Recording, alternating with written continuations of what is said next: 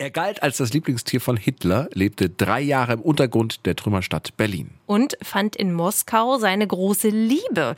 Hier kommt die spannende Story von Alligator Saturn. 100% Berlin. Ein Podcast von RBB 888.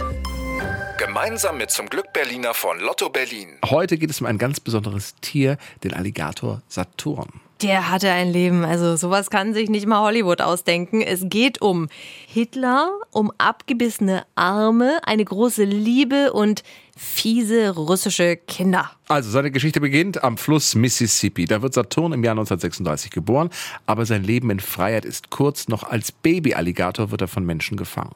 Und er geht dann auf eine lange Reise bis nach Berlin. Er ist nämlich ein Geschenk für den Berliner Zoo. Und hier lebt er dann, wird größer und stärker. Aber dann der Zweite Weltkrieg, Berlin wird bombardiert und ganz schlimm ist die Nacht vom 23. November 1943. Einige Bomben treffen in dieser Nacht auch den Zoo. Von den 16.000 Tieren, die dort wohnen, überleben nur etwa 90 bis 100 Tiere diese Nacht. Auch die meisten der etwa 20 Krokodile und Alligatoren werden getötet. Die Mitarbeiter im Zoo machen das Beste draus. In einem Artikel über die Zeit damals heißt es, zwei Tage lang gab es eine sehr wohlschmeckende Krokodilschwanzsuppe Oh. für die gesamte Belegschaft. Aber nicht alle Alligatoren sind gestorben. Mindestens einer hat überlebt. Unser Saturn. Ja, was jetzt passiert, davon gibt es zwei Versionen. Die eine geht so, Saturn zieht alleine los, er irrt durch die Ruinenlandschaft von Berlin, flüchtet in den Untergrund. Er lebt dann in der Kanalisation, frisst Fische, Schnecken und Insekten. Drei Jahre lang lebt er in der zerstörten Stadt.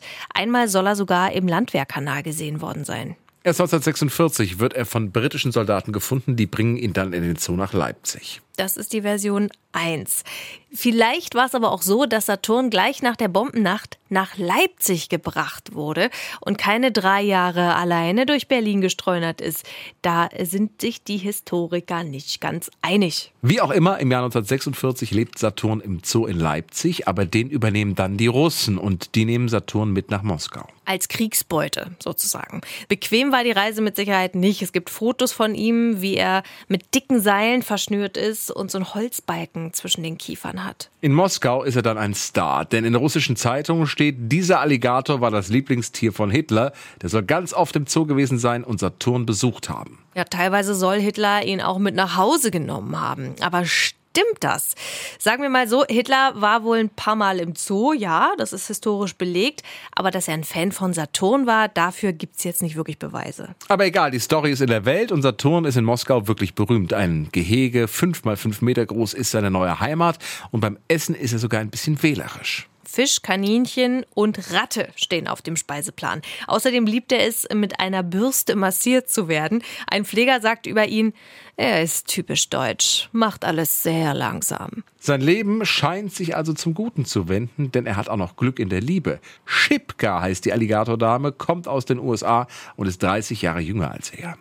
Die beiden verstehen sich prächtig, doch nach einigen Jahren stirbt Schipka. Vor Trauer will Saturn viele Monate lang nichts essen. Er sei nur noch Haut und Knochen, heißt es damals. Erst als er sich wieder neu verliebt, fängt er auch wieder mit dem Essen an. Inzwischen ist er auch ein ausgewachsener Alligator, 3,50 Meter lang, 200 Kilo schwer.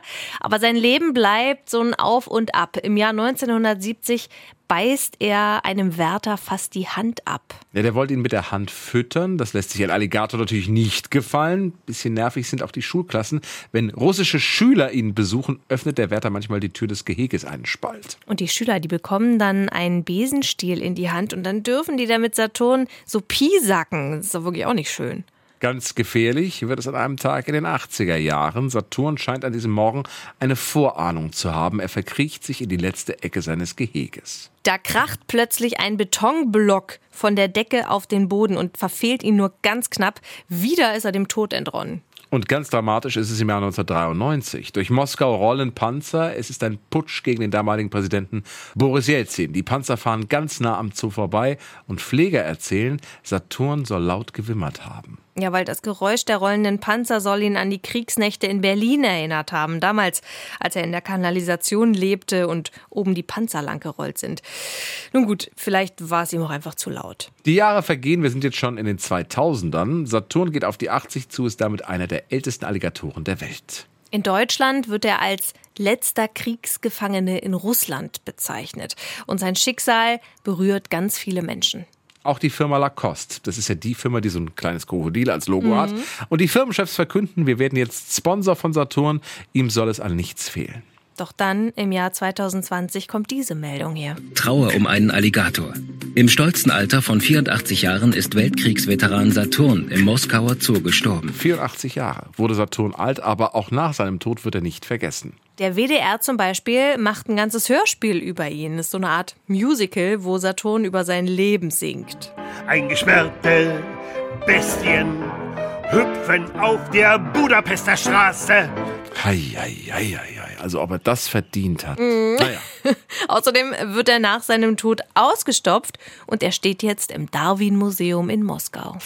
100% Berlin. Ein Podcast von RBB 888. Gemeinsam mit zum Glück Berliner von Lotto Berlin.